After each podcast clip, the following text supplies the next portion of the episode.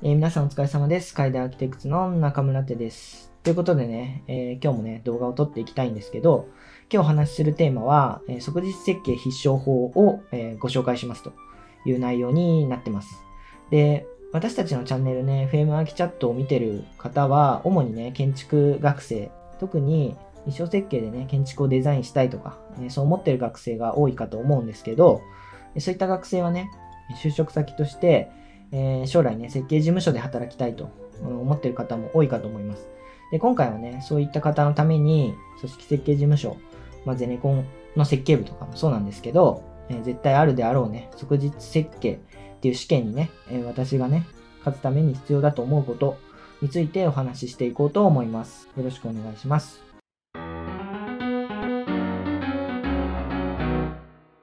勝つためにね、必要だと思っていることの本題に入る前に、えっと、即日設計っていうものは、まあ、どういうものかっていうところをね、まずお話ししていきたいんですけど、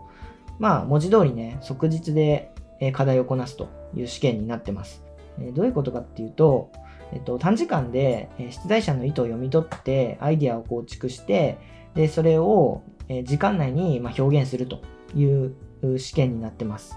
でい、ろんなね、企業で即日設計っていうものは採用されてるんですけど、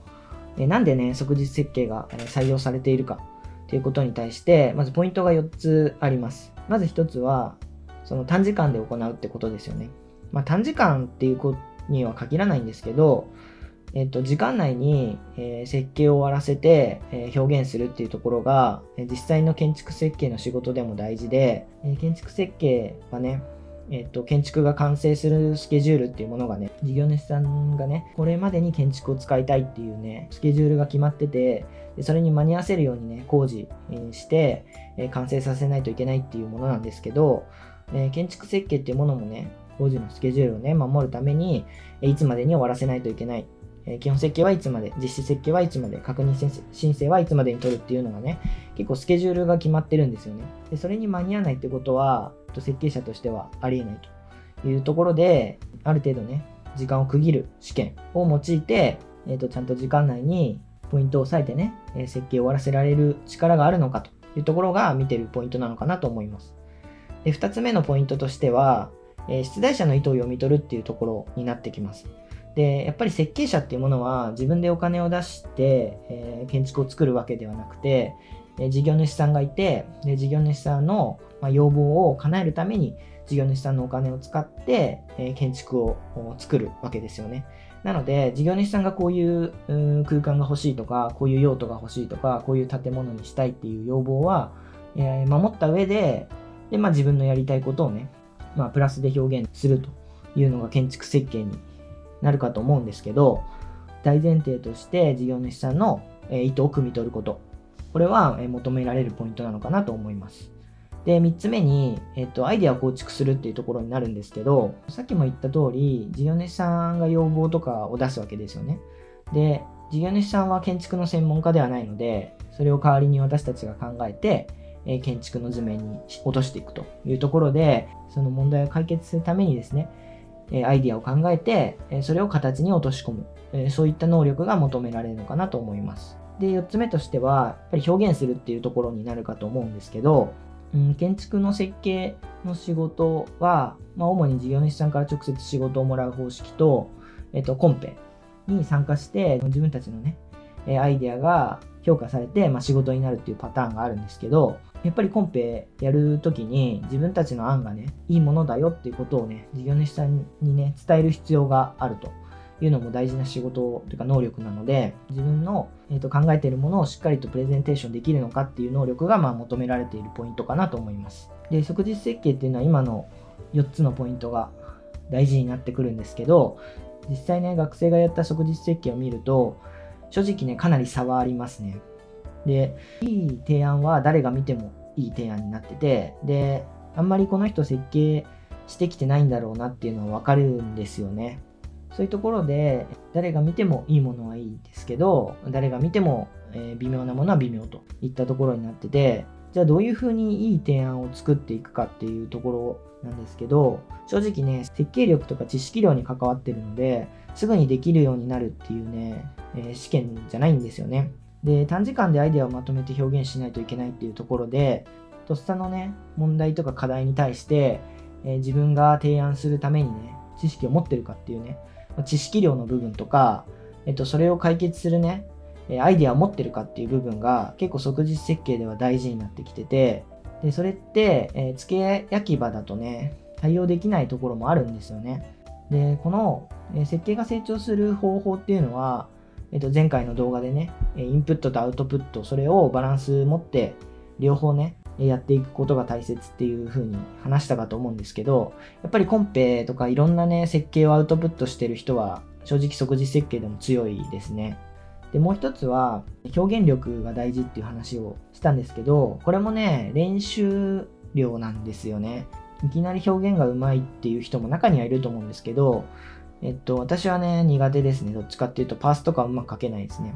なので、練習が必要になってくるんですよね。今からね、えー、大手のね、設計事務所に入りたいから、えー、即日設計をね、うまくできるようになりたいって言っても、なかなかね、急成長するっていうのは難しい試験なんですよ。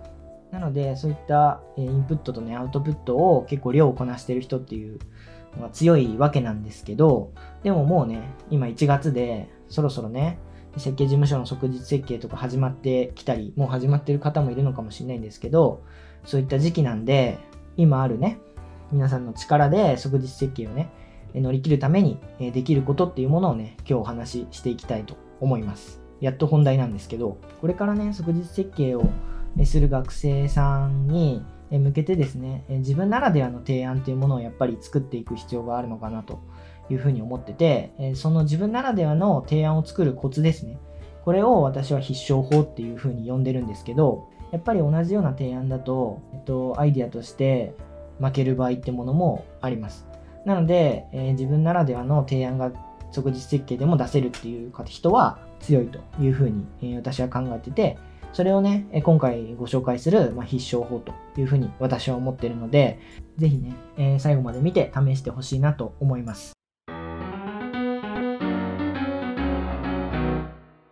はい。で、自分ならではのね、提案を作り出すコツに入る前に、ちょっと即日設計での注意点をちょっと話そうかなと思います。で、まあ、注意点というか、うーん、やらない方がいいよっていうことですね。で、一つは、やっぱりゼロからアイデアを作ること。これが結構多いんですけど、結局、最後にまとまらなくて、一般的な、ちょっと普通な案っていうか、そういったものになりがちですね。で、じゃあ、事前にね、え形を用意しておけばいいのかっていうと、そういったわけではなくて、本当にこれよくある一例なんですけど、えっと、正方形をね、組み合わせて作るっていうのを、即日設計では、決めてるっていう方って多いんですけど、それって結構、突拍子のない提案になりがちなんですよね。課題を出す上で敷地も設定する企業さんって多いんですけど、その敷地に合う合わないっていうのも結構重要で、形だけを決めてきちゃうと、えーと、求めてたものに合わないっていうことは、えーと、事前に考えてきたんだろうなっていうのはね、バレやすいんですよ。えっ、と、じゃあどうしたらいいかっていうのが、えー、今日の結論になってくるんですけど、私がおすすめするものですね。それは、もう、えー、読み上げると、え自分が今までやってきた設計課題の中で、特に自信があるものとか、特にえ先生からの評価が高かったものとかでもいいんですけど、その案をベースに即日設計で提案を作るっていうところが必勝法になってきます。なぜいいかっていうと、設計課題で出した案とかダイアグラムをま使うっていうことがおすすめなんですけど、少なくとも1ヶ月とか2ヶ月とか、その建築に対して真剣に考えてきたわけですよね。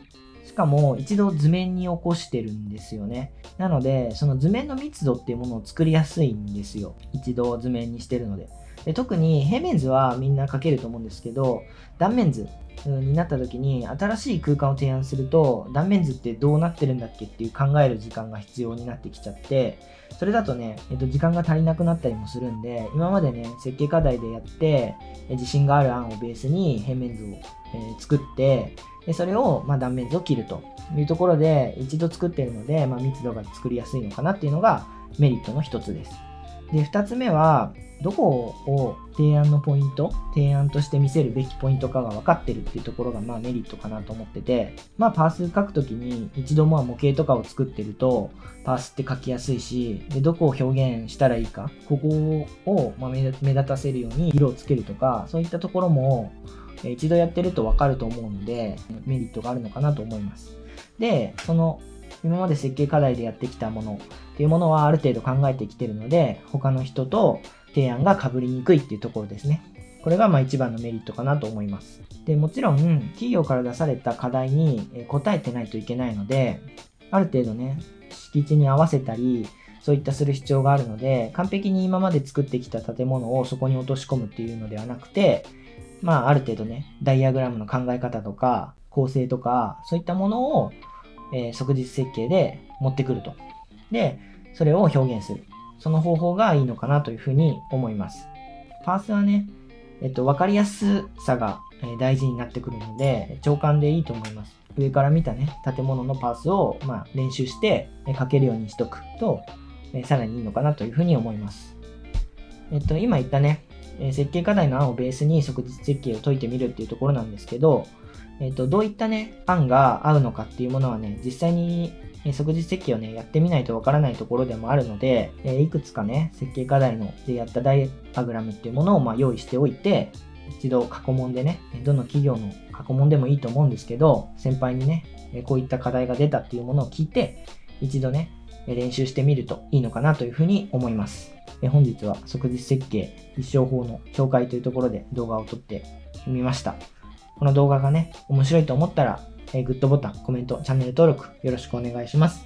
それでは皆さん、お疲れ様でした。